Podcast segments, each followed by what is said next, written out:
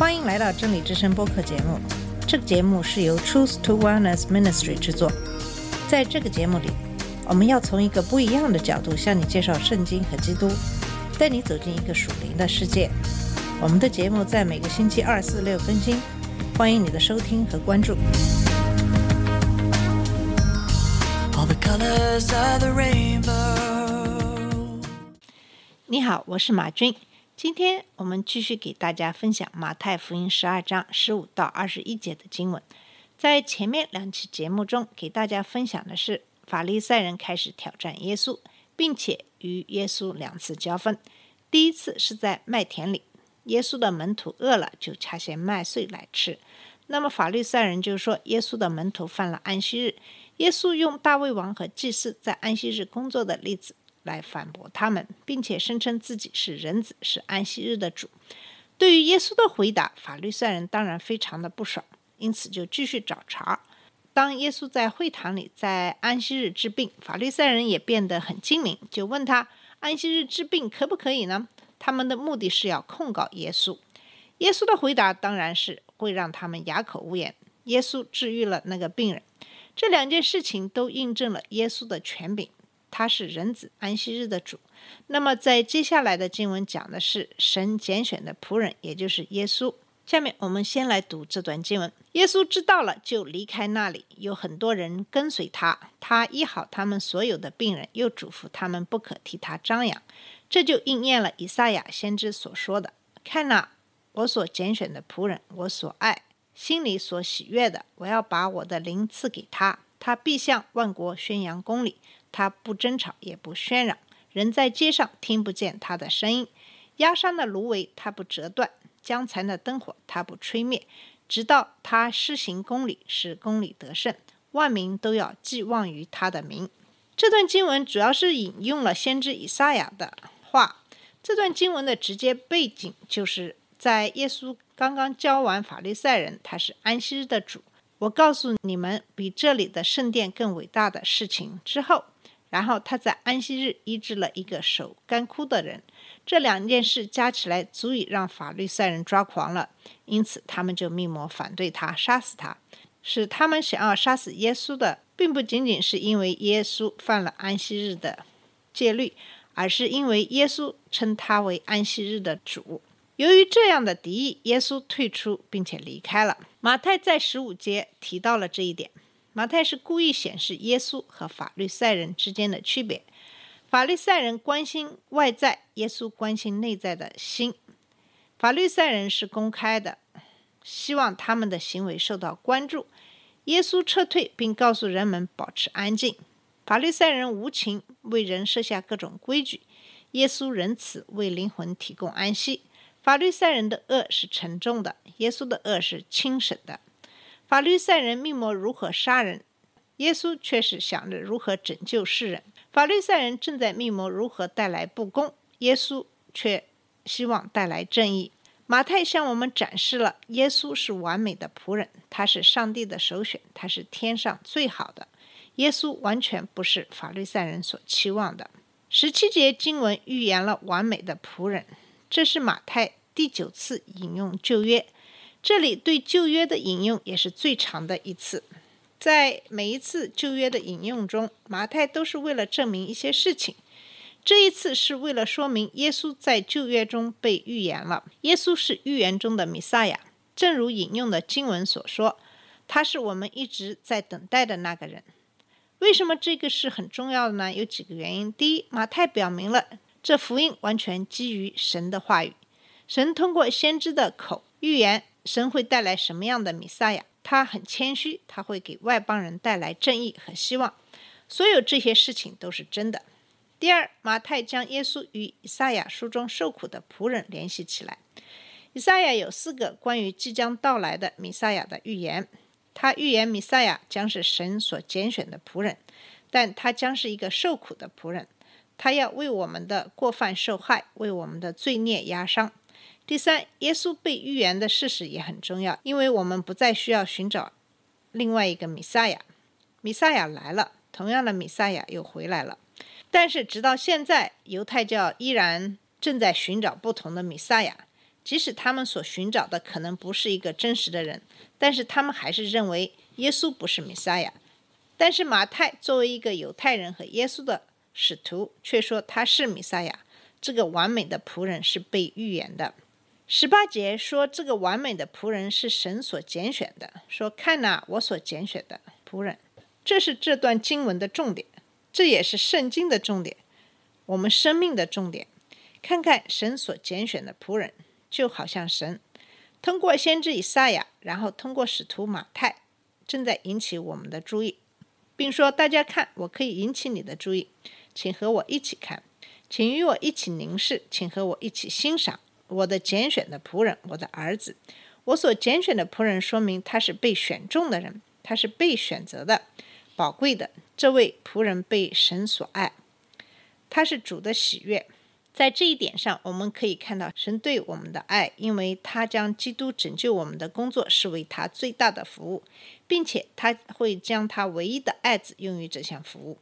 我所爱的，心里所喜悦的。这句经文说明，耶稣是神所爱的。耶稣不仅是神的拣选，耶稣也是神所喜悦的。我们记得，耶稣在受洗完以后，马太福音三章十六到十七节说：“神的灵如鸽子降下，落在他身上。看了从天上来的声音说：‘这是我的爱子，我喜悦他。’”马太福音十七章五节也重复了同样的话。耶稣还在说话的时候，忽然有一朵明亮的云彩遮住了他们。从云端有声音说：“这是我的爱子，我所喜悦的。”耶稣是天父的掌上明珠，这是一个重要的联系。神的爱和他的选择永远不会分开。事实上，他们几乎是同义词。天父出于无限的爱，始终将人们指向他的儿子。耶稣是天上最好的，就像一颗完美的钻石。你越审视它、研究它，它就会变得越壮观。与人不同，一般如果我们跟一个人越亲近，就越发现他们身上的缺点。但是在耶稣身上，你完全不会有这样的发现。和耶稣在一起，你越了解他，你就会发现他越讨人喜欢。即使是无限智慧、无限洞察力和无限圣洁的父，也说他喜欢看他的儿子。他所拣选的仆人很讨他喜悦。他享受他的顺服，他的顺服和他的快乐。父喜悦子，他在他所做的每一件事上都很出色。作为天国的王，他是优秀的；作为救世主，他非常出色。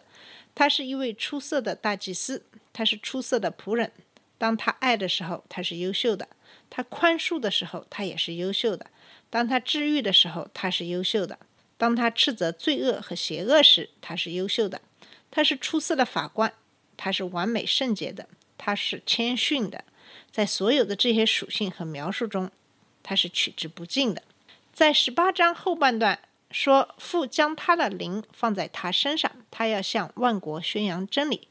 这个完美的仆人是要来拯救世人的。这发生在他受洗时，他的神性永远与那灵合一，但一部分特殊的灵被分开赐到了他的人性。主的灵在我身上，向穷人传讲好消息。路加福音四章十八到十九节说：“主的灵在我身上，因为他高了我，向穷人传福音。他差遣我来宣告被掳的得自由，瞎眼的得重见光明，使受欺压的得自由，宣告耶和华的恩典。他要向外邦人宣告公义。他的死。”和复活使神有可能成为公义的人，并使那些相信基督得救的人称义。完美的仆人拯救世人，他通过十字架的公义做到了。这个拯救适用于整个地球，犹太人和外邦人。神的计划一直包括犹太人和外邦人。当耶和华与亚伯拉罕立约时，他是为地上的万族而立的。以色列要成为万国的光，外邦人的光。但他们没有做到，他们也不是万国的光。耶稣来了，正在履行神与亚伯拉罕的约，他向外邦人伸出援手。马太提醒我们，耶稣来是为了伸张正义和拯救，他要生一个儿子，你要给他起名耶稣，因为他要把自己的百姓从罪恶中拯救出来。在十九节说，他不争吵，也不喧嚷。人在街上听不见他的声音。这说明完美的仆人是谦卑的。换句话说，他不像法律赛人那样恐吓人，他谦卑地宣扬真理。以赛亚强调弥赛亚的谦卑，他不会用花言巧语来煽动人群，他甘愿忍受邪恶的指责，他最终会忍受十字架。彼得前书二章二十三到二十四节说：“他被骂不还口，受害不说微笑的话，只将自己交托那按公义审判人的主。他被挂在木头上，亲身担当了我们的罪，使我们既然在罪上死，就得以在义上活。因他受到鞭伤，你们便得医治。耶稣以谦卑为榜样，与法律赛人不同，他谦卑卑微。他与当时的王完全不同，他与法律赛人完全不同。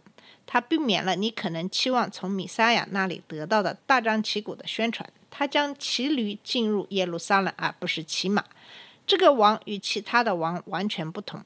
这位君王来不是为了被服侍，而是为了服侍，并为许多人献出他的生命作为赎金。他安静地做他的工作，而其他人则喧哗。他邀请我们向他学习谦卑。耶稣教导我们要谦卑，从来没有人比耶稣更有资格教导谦卑。约翰福音十三章讲到耶稣给门徒们洗脚，洗完脚后，他穿上外衣，对他们说：“你们明白我对你所做的吗？你称我为老师和主，你是对的，因为我也是。如果我你们的主和老师给你们洗了脚，你们也应该互相洗脚。”因为我给你们举了一个例子，叫你们也照我对你们所做的那样做。在这段经文的二十节说：“压伤的芦苇它不折断，将残的灯火它不吹灭，直到他施行公理，使公理得胜。”这句经文说明完美的仆人是温柔的。以赛亚在谈论沼泽芦苇，他们无处不在，他们很常见，他们很脆弱，他们无助而脆弱。芦苇实际上。用于长笛、两笔、钢笔和许多其他东西。芦苇有很多的用途，但一旦芦苇被折断，它们很快就会被扔掉并被更换。一根压伤或折断的芦苇代表软弱和无助，诗人很快就会抛弃，不予理会。将残的灯火，它不吹灭；阴燃的灯芯其实很烦人，它不仅没有发出太多的光，而且产生烟雾，自然人们会吹熄它。一点亚麻很便宜，所以你就换了。大多数人会丢弃折断的芦苇或阴燃的灯芯，但是耶稣不会。耶稣对那些脆弱无助的人是温柔的。耶稣很敏感，与破碎和需要帮助的人保持一致。他有耳朵可以听到精神上的穷人。压伤的芦苇和阴燃的灯芯是残缺和需要的人。压伤的芦苇和冒烟的灯芯是人因生活环境而疲惫不堪。压伤的芦苇和冒烟的灯芯是被世界所忽视的，但是却被耶稣所接纳了。对耶稣来说，没有一文不值的人。耶稣为罪人而来，从属灵上讲，就是我们所有的人。如果你不明白你是压伤的芦苇，那么耶稣的人和他的工作就会变得非常的平淡无味。如果你将他看成一个选择，作为天堂最好的，那么你会改变对生活的看法。好了，我们以上就是今天想要给大家分享的马太福音十二章十五到二十一节的经文。这段经文主要是引用了以赛亚书中对耶稣的描述。从这短短的几节经文中，我们可以看出呃弥赛亚的性格，他温柔谦卑。不喜爱吵闹。好，那么今天的分享就到这里，谢谢你的收听，我们下次节目再见。这里是真理之声播客节目，真理之声是 Truth to Wellness Ministry 旗下的一个节目，由 Truth to Wellness Ministry 制作和播出。如果你有什么想跟我们分享，请给我们发电子邮件，我们的邮箱地址是 truth to wellness at gmail dot com。你也可以直接去我们的网站 www.dot.truth-to-wellness.com 浏览更多的信息。下次节目再见。All colors of the rain.